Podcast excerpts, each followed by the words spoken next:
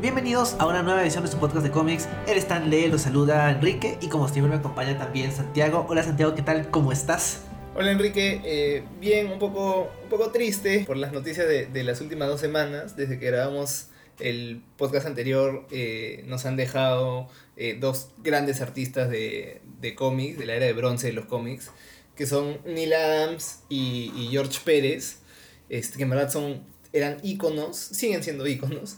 Eh, y bueno, Neil Adams le, le, hicimos un pequeño homenaje en, en, nuestra página de Instagram, pero ahora nos hemos juntado un poco para, para hacer un homenaje a George Pérez y hablar de uno de sus quizás últimos trabajos más significativos, que fue el crossover de Marvel y DC de, de la Liga de la Justicia con los Vengadores. Es verdad, ha sido una. Bueno, han sido los últimos años, obviamente, con muchas pérdidas, eh, en particular en la industria del cómic. Eh, hace un tiempo perdimos a Dennis O'Neill, ahora Neil Adams. Y en el caso de George Pérez, es en cierto modo eh, una tragedia un poquito diferente, ¿no? Porque sabíamos de que ya se iba a ir. Fue anunciado hace un tiempo que estaba bastante mal de salud, eh, con una situación bastante delicada y que simplemente estaban tratando de darle la, mejor calidad de vida en, en los últimos meses que le quedaban. Eso motivó una serie de homenajes a nivel de la industria de los cómics. Obviamente las editoriales siempre han sido bastante malas con sus creadores, sobre todo con los más antiguos y, y aquellos que más lo necesitan. Pero afortunadamente se ha sentido ¿no? una, una, buena onda tanto de las editoriales como sobre todo de, la gente que trabaja en cómics, tanto creadores que han trabajado con George Pérez como también creadores que se han visto eh, influenciados como fans, ¿no? O, también como creadores por su trabajo, porque la carrera de George Pérez es súper significativa. No hemos hablado mucho de él como figura, pero hemos hablado de su trabajo antes en el podcast, cuando comentamos Infinity Gauntlet, eh, eh, hemos hablado un poco de su arte, porque él dibujó tres de los cuatro números de ese, de ese cómic. Hemos, bueno, no hemos hablado, por ejemplo, de Crisis en, Tierras Infinitas, pero eso también es, es, su trabajo. Él también estuvo a cargo de revitalizar a Wonder Woman después de Crisis, también estuvo a cargo de crear a los New Teen Titans como un concepto nuevo que podía tratar de hacer la competencia a los X-Men allá en los 80s. Hay un montón de cosas interesantes en su, en su carrera. Sumado al hecho interesante también, ¿no? De que es un creador latino, ¿no? De origen eh, puertorriqueño, por uno de sus padres eran puertorriqueños. Todo eso suma a ser una figura bastante inusual y bastante impactante en la industria de los cómics. Y su partida obviamente genera mucha pena en, en la industria. Y uno de los homenajes que se le hizo justamente en vida fue esta, algo que, que, uno ya diría ya no pasa, este tipo de cosas ya no, ya no pasan, que era reimprimir el cómic crossover JLA Avengers, que es el cómic que estamos comentando en esta oportunidad, escrito por Cord Music y dibujado por George Pérez allá en el 2003, 2004. Es un cómic que se publicó, me parece que debe haber tenido alguna edición en tomo en inglés y ahí quedó las editoriales nunca han querido volver a reimprimirlo y se quedó ahí. Y es el último gran crossover entre Marvel y DC. Y ahí quedó hasta que finalmente a través de The Hero Initiative, que es justamente una iniciativa eh, sin fines de lucro que busca ayudar a, a, a, gente de la industria de los cómics que ha sido que está en situaciones difíciles, que obviamente no recibe el apoyo de las grandes editoriales. Afortunadamente Marvel y DC, por lo que he leído, sobre todo DC, estuvieron de acuerdo en que The Hero Initiative publicara 7000, me parece, números de eh, GLA Avengers con fines caritativos, ¿no? Justamente la idea era recaudar fondos para la organización y esto lo han promovido tiendas de cómics, eh, gente que está en la industria a través de subastas, rifas, cosas porque eh, evidencian que este cómic es algo que no es simplemente una reimpresión más como hay todos los meses, como sale cada miércoles en las tiendas de cómics.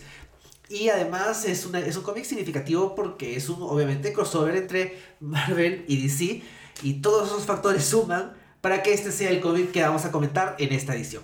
Sí, que de hecho es un cómic bastante difícil de conseguir. O sea, antes de esta reimpresión eh, no habían ediciones, está totalmente agotado. Incluso esta ya se agotó, es de este año, pero como dices, fueron pocos ejemplares, entonces se ha agotado. Ahora si lo quieres conseguir tienes que o participar en subastas o pagar 300 dólares a un revendedor, cuando claro, cuando el precio original era 30 dólares. Pero se entiende por qué es tan tan buscado. Es, es algo que ya no pasa, ya no, ya no hacen esas, esos crossovers y ni siquiera como las, las editoriales como si ni siquiera se hablaran, no, no quedan para reimprimir. O sea, ya es como imposible en, en, este, en estos días ver una reimpresión de, de ese cómic. Así que lamentablemente es un cómic difícil de conseguir, no, no hay una versión tampoco digital oficial del cómic. Creo que la, eh, la mejor apuesta para conseguir el cómic es quizás buscar una, una edición eh, traducida al español de, de hace años porque también puede ser un poco difícil de conseguir, ¿no? Entonces, es, es un poco difícil y también es un poco difícil que, que vuelvan a imprimirlo pronto, porque, porque Marvel y DC no quieren hacer cosas juntos. Entonces eso hace que el cómic que, que, vamos a comentar sea especial por, por, ese lado y también es especial por, por el equipo creativo, ¿no? Este, George Pérez, como has mencionado, es un, un gran artista con una gran carrera y Kurt Busiek tampoco se queda atrás. El, el, pata ha hecho un montón de cosas para Marvel y para DC. Y cosas bastante interesantes, de hecho. Sí, a mí el trabajo de Kurt Busiek sí me gusta bastante. Es a veces un poquito... Eh, a veces como que no es como que súper emocionante. O sea, no es el escritor así como que de cosas que vayan a cambiar como ves el cómic de superhéroes, pero es un trabajo que reconoce las fortalezas y trata de reconstruir sobre lo que se había deconstruido a fines de los 80 y 90 eh, de hecho, bueno, todavía no hablaremos de recomendaciones, pero cuando toque hablar de recomendaciones hay algunas cosas que puedo mencionar. Y obviamente eh, el trabajo artístico de George Pérez es algo que también vamos a mencionar más adelante cuando hablemos del arte. Pero bueno, es, es, un equipo creativo interesante. De hecho, es un equipo creativo que ya había estado trabajando juntos. Porque eh, Music y George Pérez estuvieron a cargo del relanzamiento de Avengers. Luego de Heroes Reborn y Onslaught y todo esto. Todas estas cosas de bien noventeras. Así que ahora les tocó hacer un poquito de re recapturar la magia que tuvieron cuando lo, lo, relanzaron a fines de los 90 y además meterse al tema eh, DC con la parte de Justice League. Y básicamente eso sería la parte del equipo creativo. Tal vez ahora Santiago puedes comentarnos un poco de qué va el cómic. La verdad es que a mí no me llamaba mucho porque yo no soy mucho de crossovers y normalmente cuando hacen un crossover o cuando en, en general cuando dos personas o equipos se encuentran en los cómics, lo primero que hacen es pelearse. Y en verdad a mí ya me parece repetitivo, aburrido. Y la verdad es que este cómic no ha sido la excepción. Al comienzo comienzan a, a juntar. Hay como un, un, juego entre el Grandmaster de, de Marvel y un villano X de DC que es Crona, que ni siquiera es como muy interesante. Este, pero que quieren como juntan eh, diferentes universos porque Crona está buscando la como la respuesta al Big Bang, algo así, una pastrulada un poco loca, pero la cosa es que es solo la excusa para juntar a los dos equipos. Y al comienzo, por supuesto, es como no se caen bien, no se quieren, de hecho, a mí lo que no me gustó mucho de, de del comienzo del cómic es que Superman y el Capitán América que son como ideales de lo correcto, se tratan horrible, son unos patanes totales entre ellos, con, con el resto del equipo. Entonces, es un poco feo, la verdad. Y, y, el arte al comienzo también me costaba un poco porque, bueno, ya, ya mencionaremos, pero George Pérez es bien como recargado. Entonces no le agarraba mucho el ritmo, pero creo que después ya el cómic mejora cuando se va por el lado de la, de la cooperación de que los dos equipos no se están enfrentando, sino es, tienen como un, un, bien común, un fin en común y, quiere, y trabajan juntos para ello. Y eso es lo, creo lo más interesante del cómic. Este, hay unas cosas medio, medio raras que hacen que me sorprendió bastante, pero que, que me, me, sorprendió para bien. Que era jugar un poco con, con el tiempo y con las diferentes versiones que había habido de cada superhéroe o de los equipos. Entonces como que no está muy claro y hay un, momento, un, un, dilema de que eh, los héroes ven como cómo ha sido su historia en verdad y ven un montón de cosas horribles que, le, que les han pasado, que en, en, este mundo no han pasado todavía, este, o lo han olvidado, y tienen que como volver a pasar por eso para regresar las cosas a la normalidad y para salvar los dos universos. Entonces es un poco un poco duro, de hecho, para ellos, y, y, me pareció lo más, como lo más interesante del, del cómic, ese dilema que se les plantea a los héroes y cómo lo resuelven. Pero más allá de eso es como un montón de testosterona y todos peleándose y pegándose y a ver quién es más fuerte. Pero lo bueno es que no, no se va por el lado de este, quién es más fuerte, Superman o Hulk, o esas, esas peleas onzas, sino, este, no sé, aprovecha como lo bueno de cada, de, de cada universo. Y creo que al final, o sea, el cómic yo no me esperaba mucho, pero al final me ha terminado gustando. A mí, a mí me pareció como bien logrado. Yo también creo que el cómic me daba esa preocupación al inicio, o sea, de esto es pura pelea, esto es quién le gana, quién pega más fuerte, que más o menos así también empieza eh, DC vs. Marvel, el otro crossover que fue ese sí en los noventas. Eh, que incluso la primera portada es justamente lo, las peleas, ¿no? Eh, Superman contra Hulk, Wonder Woman contra Storm, este Lobo contra Wolverine, etc. Pero el cómic, a pesar de que empieza así, los primeros dos números son claramente la competencia entre los personajes de Marvel y los personajes de DC para conseguir unas eh, McGuffins variados, ¿no? Desde el guante infinito hasta la batería del, del anillo de linterna verde. Pero eso no es lo importante, creo. Lo importante es lo que pasa hacia el final, ¿no?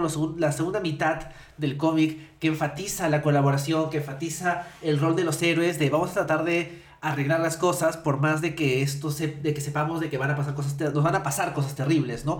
Literalmente hay una parte regresan este Hal y, y, Barry. Barry llevaba muerto como que 15 años y Hal, Hal había estado se había vuelto villano, y luego murió, y luego volvió como el espectro, pero digamos que eran conscientes de las cosas terribles que les iban a pasar, ¿no? Lo mismo con, por ejemplo, Scarlet Witch y, Vision, ¿no? Después de, de, lo que pasó con Master Pandemonium y, y, sus hijitos como brazos de él.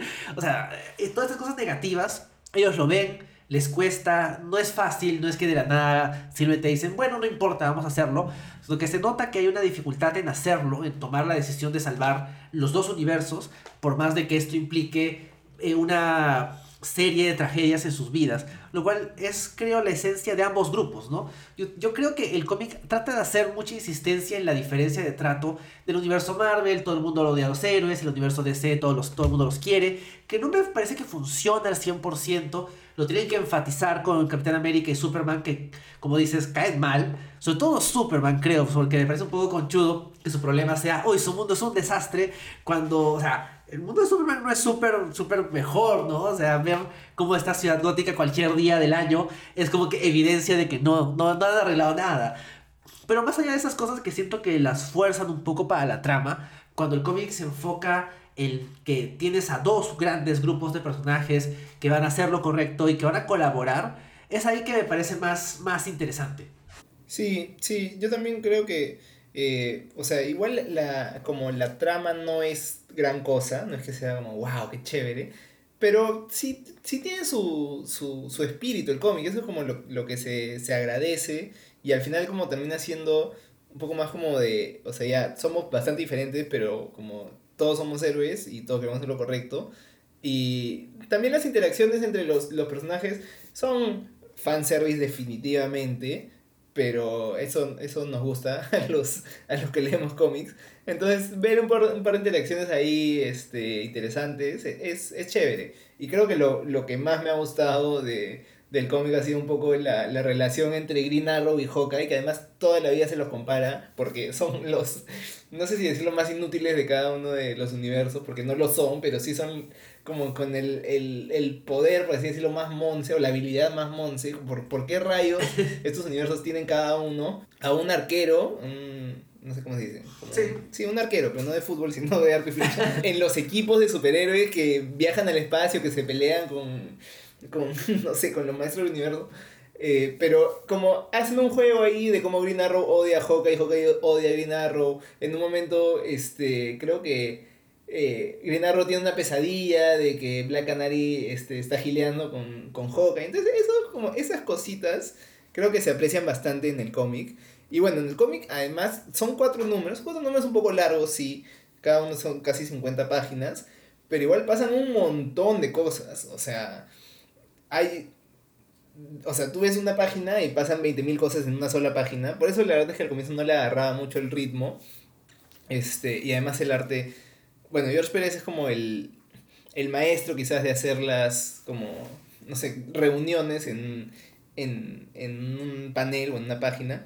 Pero, pero, o sea, de verdad hay un montón de contenido en el cómic. Entonces, es todo un viaje de, del número uno, o sea, de la página 1 a la página, no sé, 200 algo, este, ver todo lo que pasa en solamente cuatro números.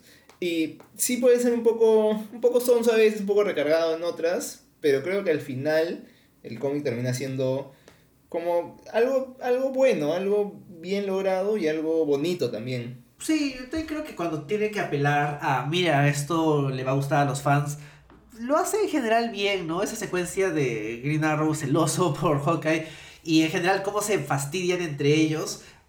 Me gusta, o sea, funciona porque obviamente hay una conexión por el tipo de personaje que son. Pero por ahí hay otros guiños, ¿no? Hasta un poquito más, este, que juegan un poco con cómo trata cada universo de manera distinta a personajes o conceptos específicos, ¿no? Por ejemplo, Flash eh, trata de ayudar a un mutante cuando aparece por primera vez en el universo Marvel. Hay una parte que Wonder Woman le, le pega a Hércules, porque claro, el Hércules del universo DC no es un superhéroe. O sea, es, es, un, es un personaje completamente negativo. Y ese tipo de cosas como que aprovechan la historia, porque bueno, ahí sí creo que es mérito de, de Kurt Busiek, que es un tipo que le encanta la historia de los cómics, o sea, el tipo, sobre todo de los Avengers, o sea, es como que súper fanboy de los Avengers, pero se nota que también tiene como que su, su corazoncito de DC y sabe de dónde sacar, y creo que también tratan de, de sorprenderte con la forma como van desarrollando la trama, no es simplemente se pegan y le pegan al malo y ganan, ¿no? Al final eh, básicamente uno piensa, ¿no? Vamos a ver a Superman ganándole al villano, porque Superman, ¿no? Estamos acostumbrados a la imagen de Superman con el martillo de Thor y con el escudo de Capitán América. Y uno que no ha leído el cómic dice, uy, de, de hecho debe ser porque al final todos han perdido, solo queda Superman, entonces coge el martillo, coge el escudo, muy este, muy endgame, pero, pero no, o sea, eh, Capitán América le da el escudo, como que, uy, úsalo tú, yo no lo voy a necesitar. Y luego Thor como que le pasa el martillo y al final como que queda como que la duda de si realmente agarró el martillo o simplemente el martillo como que se dejó agarrar. Como que tratan de no, no hacer las cosas tan, tan simples. Y sobre todo la conclusión final, ¿no? Donde los universos son separados por el espectro y donde el villano es detenido no por Superman, sino por Flash y Hawkeye en un team up que uno no esperaría, ¿no? O sea, Flash y Hawkeye. Y Hawkeye ayuda como que con sus flechas, con una flecha con dinamita. Ese tipo de cosas me gustan. O sea, hace que el cómic no se sienta como que simplemente eh, fanservice, sino un fanservice bien implementado. No puedo decir que esa es como que una gran historia, lo mejor que he visto de estos dos grupos, porque no lo es, pero sí saben cómo utilizar la historia de estos grupos y cómo juntarlos de una forma interesante. Toda la parte de el Capitán América y Batman colaborando me gusta porque sientes de que ninguno de los dos estaría perdería el tiempo como que pegándose.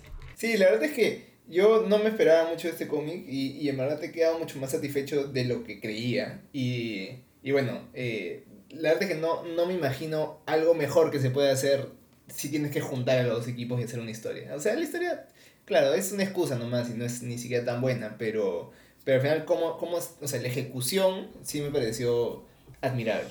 Exacto, sí, sí, yo estoy de acuerdo. Y bueno, eh, ahora quizás pasando al arte, porque tanto en arte como quizás, o sea, es, de hecho es relacionado con guion, sí, el cómic creo que eh, es un poco duro al comienzo, sobre todo si no eres tan fan de, de Marvel, de DC, de, o sea, no, no sería el el primer cómic para leer como infaltable este JLA Avengers. Porque es un poco. No sé, tiene todas estas cosas raras cósmicas que tienen cada uno de los, de los universos. Y al comienzo, pucha, hay demasiados paneles en una sola página, demasiado texto, demasiados personajes. Entonces, eso la verdad es que, o sea, a mí me gusta bastante el arte de George Pérez, pero sí me ha costado eh, como seguirle la como seguirle el rastro a tantos personajes, a tantas cosas que pasan en una sola página y a tantos paneles también que hay en la misma página. Y en este cómic, a veces, muy pocas veces tengo problemas de seguir la secuencia de, de viñetas, como cuál viene después de cuál. Pero en este sí he tenido ese problema, porque hay un montón de narración en horizontal, en vertical, hay algunas incluso circulares con una imagen al centro y un montón de viñetas como, y tienes que leerlo en sentido antihorario. Entonces, es, o sea, sí me pareció un poco, un poco difícil. Y eso agregándole que como el cómic es imposible conseguir en una versión, este, como fidedigna, eh, yo lo he leído en, en una versión como que está mal escaneada, no tan mal escaneada, pero sí está en, en los momentos de los dobles splash pages que hay un montón, como no encajan tan bien y los colores me parece, o sea, sí creo que son los originales, pero me parece que también están un poco, un poco más saturados en esta edición que tengo. Y la verdad es que eso no, no me parece tan, tan placentero. Eso ya de repente podemos comentar hacia el final del arte de los colores. Pero sí me costó agarrarle el ritmo al cómic. Porque al comienzo la trama es un poco complicada y pasan un montón de cosas. Y el arte también creo que no, no colabora mucho. Ya después, cuando agarra, ya creo que después agarra mejor ritmo y ya es mucho más disfrutable. Sí creo que el arte puede ser un poco eh, de difícil acceso porque es grande, o sea, el cómic no es una historia chiquita de, ay, le pego un villano secundario y luego voy a tomar mi café, ¿no? O sea, esos los universos que, que chocan, más que chocando, están como que prácticamente besándose en la página, ¿sí? Y, y tiene que apelar a, uno, que se siente impactante. ¿sí? Y acá claramente sientes que este es el, el George Pérez que estaba, que, que, trabajó en Crisis, ¿no? O sea, no es exactamente el George Pérez de una historia random de su run en Avengers o de su run en Wonder Woman. Que bueno, siempre ha tenido como que su estilo, tiene, la, la, una, tiene una forma no muy caricaturesca de dibujar personas, pero tampoco 100% realista. Y también tiene una estructura de paneles bastante particular que a mí me, me gustó bastante, pero sí lo hace difícil de leer cuando estás leyéndolo en digital, porque es complicado llegar a los, a los grandes splash pages eh, cuando lees en la tablet, ¿no? O sea, no, no es un cómic hecho para, para ese tipo de tecnología, es un cómic hecho para leerlo en físico, de preferencia en un formato grande. Y es una pena que ya no vayan a haber más reimpresiones, porque siento que no leerlo en físico afecta un poco, ¿no? Si el escaneo es, de, es deficiente, si los colores están demasiado saturados, no ayuda y el, el cómic se necesita apreciarse más. Pero ahora sí, yo siento que cuando, se, cuando estamos ante la, ante la versión más excesiva de George Pérez, nos regalan paneles muy buenos. Hay estructuras muy interesantes. Creo que más en los primeros números, cuando ya no está tan recargado de personajes, porque ya sí es cierto que en el tercer y cuarto número llega un punto donde es gente y gente y más gente y más gente y más gente y más gente. Como que a veces piensas, pucha, pobrecito George Pérez, lo, lo, lo hicieron dibujar a cada personaje. O sea, personajes completamente intrascendentes tienen que salir bien dibujados, claramente dibujados y tienen que tener cuidado con la consistencia temática porque, claro, en un panel sale eh, Hank Pym con su traje amarillo con azul, en otro sale con el traje de otro color, pero no, es tan al azar, sino como que tiene que mostrarse poco a poco esos cambios y hay un nivel de, de exigencia para el artista grande, pero cuando lo dejan hacer sus cosas raras dentro de cierto límite, que creo que está en los primeros dos números, es donde la, la aprecio, lo aprecio mejor. Esta, esta página que me gusta bastante donde por un lado está Scarlet Witch haciendo un ritual, tratando de, conectarse a la magia del universo DC, y por el otro lado Satana este, tratando de hacerle como que la, la, pelea mágica, o por lo menos tratando de interceptarla, y como estructura de panel, como idea de que estamos presentando esta especie de competencia entre hechiceras importantes de cada universo, está muy bien hecho, o sea, describirlo en palabras obviamente no, no, no da, pero que no, no se puede, pero la verdad es que ver esa página es como que dices, por eso, o sea, hay tanto, tanto comentario acerca de este artista. O sea, puede que haya cosas que no funcionen al 100%, pero el tipo puede hacer lo que quiera y le va a salir súper bien. Sí, eso creo que sí, también me pareció bastante, bastante chévere del cómic. Tiene un montón de esas como páginas divididas a la mitad, como que muestra, porque son dos universos, son dos estilo de personajes diferentes, son muchas veces uno la contraparte del otro. Y hay un montón de, de, páginas o de paneles incluso divididos en dos y con uno de un lado el otro del otro. Que creo que para este cómic en específico funciona muy bien. Normalmente es, o sea, ese, ese tipo de división funciona en los cómics, es un recurso bastante utilizado. Pero en, en este cómic creo que lo han utilizado un montón pero, pero bien, como calza totalmente con el, con el espíritu del, del cómic que están haciendo. Entonces eso también me pareció bien bacán. Y pucha, hay unas cosas que ya me parecían locasas, o sea, sí, admirable todo lo de cuando dibuja 20.000 personajes en, en, una sola página, pero además hay momentos en que están como en un, en un salón en el, en el espacio donde las cosas se distorsionan Y en verdad es como, ala, ¿qué, qué tal creatividad de este pata para, como para imaginarse este salón así y, y de verdad como es algo que yo pienso jamás en la vida se me ocurriría hacer algo como esto. Sí, o sea, eh, eh, aquí el, el nivel de, de, creatividad en la forma, cómo te plantean las cosas, es, es genuinamente otro nivel. O sea, puede que sea demasiado cargado a veces, porque sí, a veces sí se siente un poco cargado. Y a veces creo que el colorista es el que falla. El trabajo de, acá tengo el nombre, Tom Smith, quien la verdad es que no, no conozco mucho, no me suena mucho su, su nombre. Es tal vez el, el, no quise decir como que el punto débil, así como que por tu culpa Tom Smith se malogró esto, pero sí creo que es la parte menos impactante a nivel del arte. Bueno, eso y tal vez las portadas, que creo que no son tan buenas. Sí, las portadas la verdad es que son un poco genéricas, aburridas, este, o sea, ya, Marvel y DC, ¿qué pones en la portada? Personaje de Marvel y personaje de DC. Este, creo que la más quizás eh, sorprendente es una, creo que es la del número, la del número 3, en que salen absolutamente todos los personajes que alguna vez fueron parte de uno de, esos, de, de estos dos equipos. Y es como hay un millón de personajes, o sea, bueno, hay, hay 208 en verdad. Hay como diferentes versiones de cada personaje. Este, eso me, creo que eso hace el cómic, fijo fue una chambaza para George Pérez, pero también debe haber sido bien, bien divertido, porque como no solo dibujaba la versión actual de Hal Jordan o de Green Lantern con el traje de ahorita, sino las diferentes versiones de Hal, de Guy, de Kyle, de, no sé si sale John en este, este creo que no, pero como eh, y bueno, y, y de, de, Superman también, de Batman también, de Wonder Woman también, como de un panel a otro cambia de traje por esto que está, que está pasando con, con el tiempo. Y, y como debe haber sido bastante divertido, pero bueno, claro, también bastante trabajoso. Y esa portada, la del número 3, en que salen 208 personajes o 208 versiones, creo que, o sea, tiene que haber sido el, el récord de personajes que están en una sola portada. Después, eh, hace unos años hubo un cómic de Deadpool de su boda, que, que, que ahora tiene el récord de más personajes en una, una misma portada. Pero creo que eso fue como a propósito. Dijeron, queremos superar este récord, entonces vamos a poner más. Y hay 224. O sea, no son muchos más. Y es un poco más aburrida también, están como todos parados uno al lado del otro. Pero bueno. Este, pero sí, como esa portada me parece más, o sea, más sorprendente que, que buena en sí.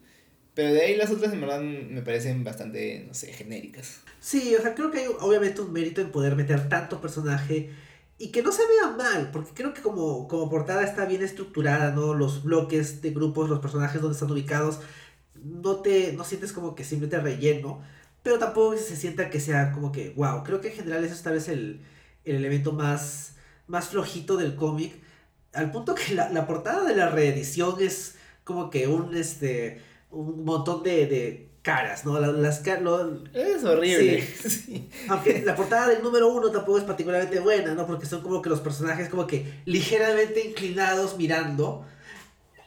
Y, y claro, yo veo esto y es como que, uy, wow, Batman, con el Capitán América y Thor y Iron Man, wow, me llama la atención, pero he visto mejores portadas. Sí, también hay una, este, que no sé si es de un número o de, o una portada de un, de un tomo, que es como los equipos peleándose, y eso también como que, oh, ¿por qué? ¿Por qué tengo que ver esto? Y, uh, y bueno, y la, la, la del 4 también es como, pucha, la número 4 es, de verdad, parece un, un fanmate, parece el, el traje de, de Reed Richards en Doctor Strange. Parece que alguien hubiera dicho, voy a hacer mi versión de Superman agarrando Mjolnir y y, y el escudo Capitán América. Y claro, está bien lograda y todo, pero igual es como, no sé, y, y te vende otra cosa, que, o sea, creo que lo que está dentro es mejor, es uno de esos, de esos casos raros, pero es como, al, veía esa portada y me imaginaba lo que mencionabas un rato de, pucha, ahora al final va a ser que Superman agarra el, el escudo y el martillo y, y le gana al malo porque es el más fuerte. Entonces, que, no, que por suerte no es así. Pero sí, esa portada también es como, no sé, Sí, hay algo ahí que no, no termina de funcionar para mí en esa, en esa portada. Es, es, se siente muy, muy fanservice, Pero bueno, en fin, o sea, en general el, el arte es bastante bueno, dejando de lado los colores que salen son muy saturados. Y las portadas que, que en general no, no, no nos gustaron.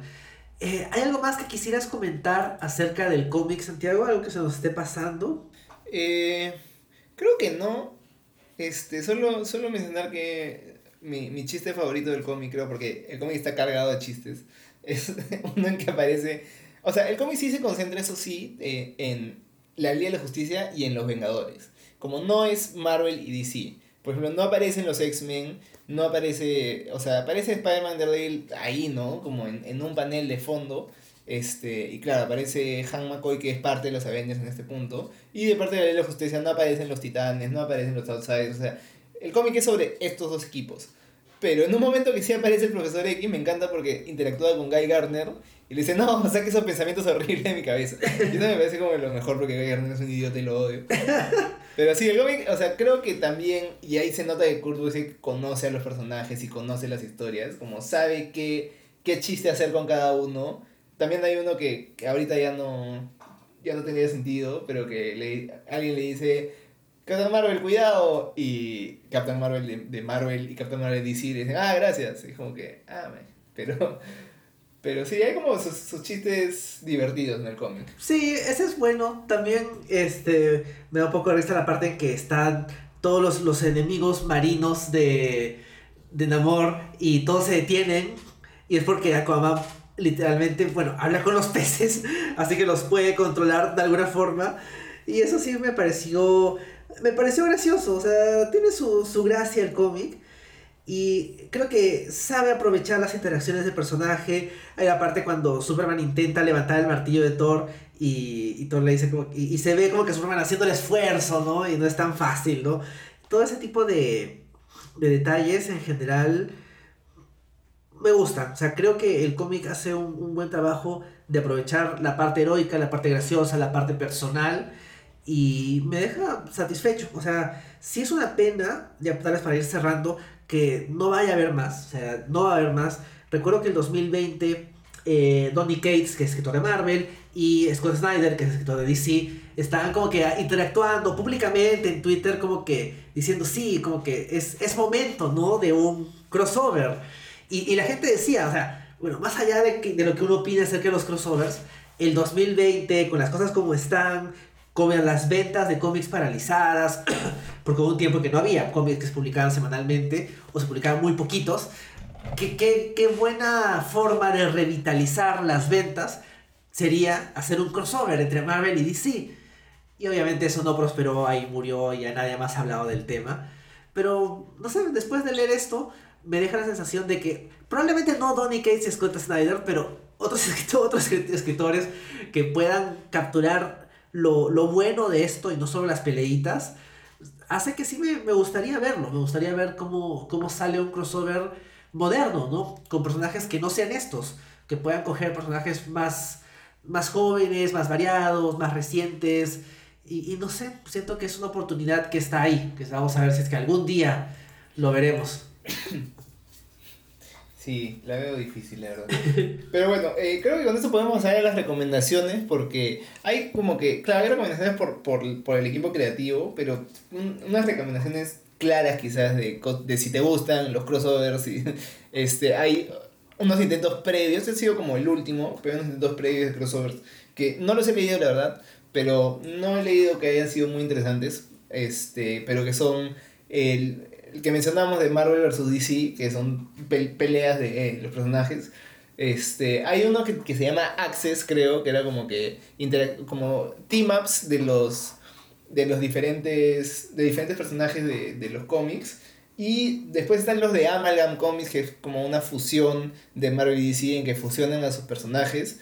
Que eso sí es fanservice total y a mí me parecía muy ridículo. Pero, este, bueno, hay gente que la verdad le gusta y, y se respeta también. que combina, por ejemplo, a, a Wolverine con Batman y crean a Darkclaw. Combinan a, a Superman con, con el Hombre Araña. O sea, hace esas, esas cositas y, y, claro, hay cosas como que como, como intento está, está chévere, pero ahí quedó y, y, y no creo que nunca más lo vuelvan a, a retomar. Este, y bueno, los primeros crossovers creo que sí son, no sé, este, creo que hay uno de Superman contra contra el Hombre Araña y de Batman vs. Hulk, pero no sé, la verdad es que no, no he leído ninguno de esos cómics. Sé que hay uno de Batman y Daredevil, que no recuerdo quién lo escribió, creo que fue... Creo que no era nadie importante, pero existe, creo que hay dos incluso. Creo que uno... No, la verdad que no pensaba que era Frank Miller, pero no, no, ninguno es de Frank Miller. No, no, Frank Miller es el de Batman y... Robocop. Y, no, no, y Grendel. No, ya no me acuerdo. Batman creo que tiene un montón de crossovers. Bueno, sí, es Batman. Hay Batman para, para rato. Pero hay, por ejemplo, sé que hay uno, por ejemplo, de Uncanny, uh, X-Men y Teen Titans, que ah, es de Claremont, con arte de Walt Simonson. Ese sí es un crossover interesante, es un buen equipo creativo. No lo he leído. He leído buenos comentarios, pero obviamente es imposible de encontrar, o por lo menos encontrar una... Obviamente no, no, van a haber reimpresiones, así que eso ya es un caso perdido. Viendo así rápidamente en eBay, por ejemplo, un número está 15 dólares, por ahí he visto un, hombre, acá hay un reprint a 10 dólares. Ok, creo que voy a tener que comprarlo. Accesible. Pero no sé si es...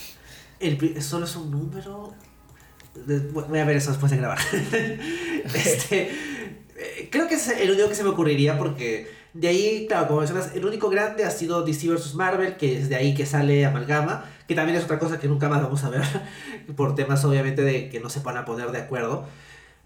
Pero bueno, eso, eso sería por la parte de crossovers entre compañías Marvel DC. De ahí, del equipo creativo, creo que si les gusta el feeling que tiene el cómic, tendrían que leer el run de Avengers de Kurt Busiek y George Pérez. Está en el run esta historia eh, de Ultron Unlimited, que no es como que la base de Age of Ultron, pero como que tiene ahí el, el germen de, de esa historia, que es, es un buen cómic, o sea, tiene este feeling de esta es una historia grande, esta es una historia importante, acá vamos a, a hacer como que la, pelea de los Avengers contra un montón de Ultrones. Es un buen cómic. Yo creo que vale la pena si es que les gustó la, forma como tratan a los Avengers, en este caso, en este, en este cómic. Mm, está bueno, está bueno. Sí, además es como el equipo creativo, así que es una, buena recomendación. Este. De Kurt Busiek, yo la verdad es que lo que más me gusta es Marvels. Este, este cómic, además que es el arte de Alex Ross, que es sorprendente como mínimo. este que es un cómic bastante como, no sé, es, es diferente. Creo que es algo bastante único, que ha tratado de ser replicado después, pero nunca con tanto éxito. Este, o bueno, a veces han, han hecho cosas parecidas pero, pero diferentes, que han salido bien. Pero Marvel es como la historia, es una historia sencilla de un fotógrafo que vive en, en el universo Marvel y ve a, o sea, vive en Nueva York, donde pasa todo, y ve a los superhéroes como hacer todo, y además tiene su, su propio arco. Es de verdad como que un, un, un muy buen cómic, a mí me gusta bastante y, y sí lo recomiendo.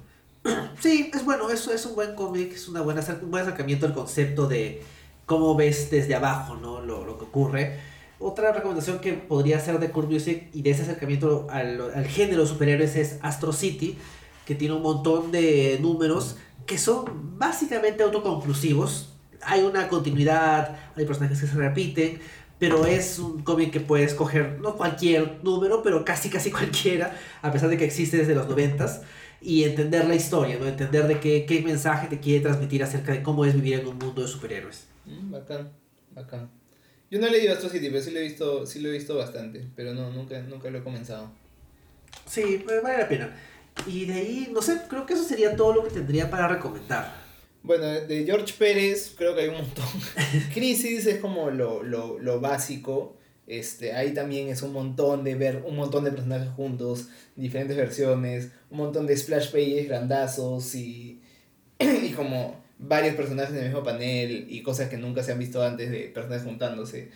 Y el, el arte, y ahí por ejemplo el color creo que le hace un mucho mejor favor a George Pérez que en este cómic. Este, y bueno, es un cómic bastante icónico también. Pero no sé, también de George Pérez a mí me gusta bastante su, su etapa en Wonder Woman. Este, que creo que es bastante icónica también, de revitalizar el personaje, que hasta el día de hoy es como bastante, no sé, referenciada esa etapa. Y además es como, ahí es creo que dibujada, pero también escrita por George Pérez, así que vale la pena checar eso. Sí, sí, la verdad es que es bastante recomendable. Yo, yo lo leí el 2020, justamente antes de vender mis tomos de Wonder Woman por George Pérez, los leí y me gustó bastante. Obviamente tiene como que sus cosas de la época, pero en general, si les gusta Wonder Woman y si les gusta la mitología griega, porque siento que ahí se, es donde se nota más el, el tema de tratar de hacer más clara la conexión. Me gustó, sí, vale la pena. Y bueno, este, si no tienes ninguna recomendación más, creo que podemos ir cerrando el podcast. Sí, creo que con eso ya podemos ir despidiéndonos. Vamos a, a seguir hablando de, de cómics.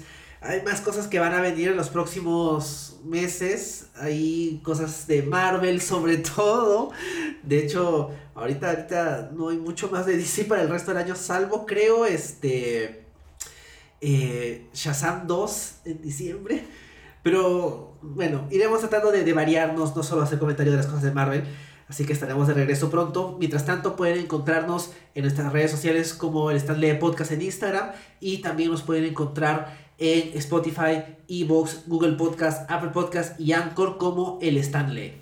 Así es, y nos escuchamos en dos semanas para seguir hablando de cómics. Sí, dos semanas. Adiós.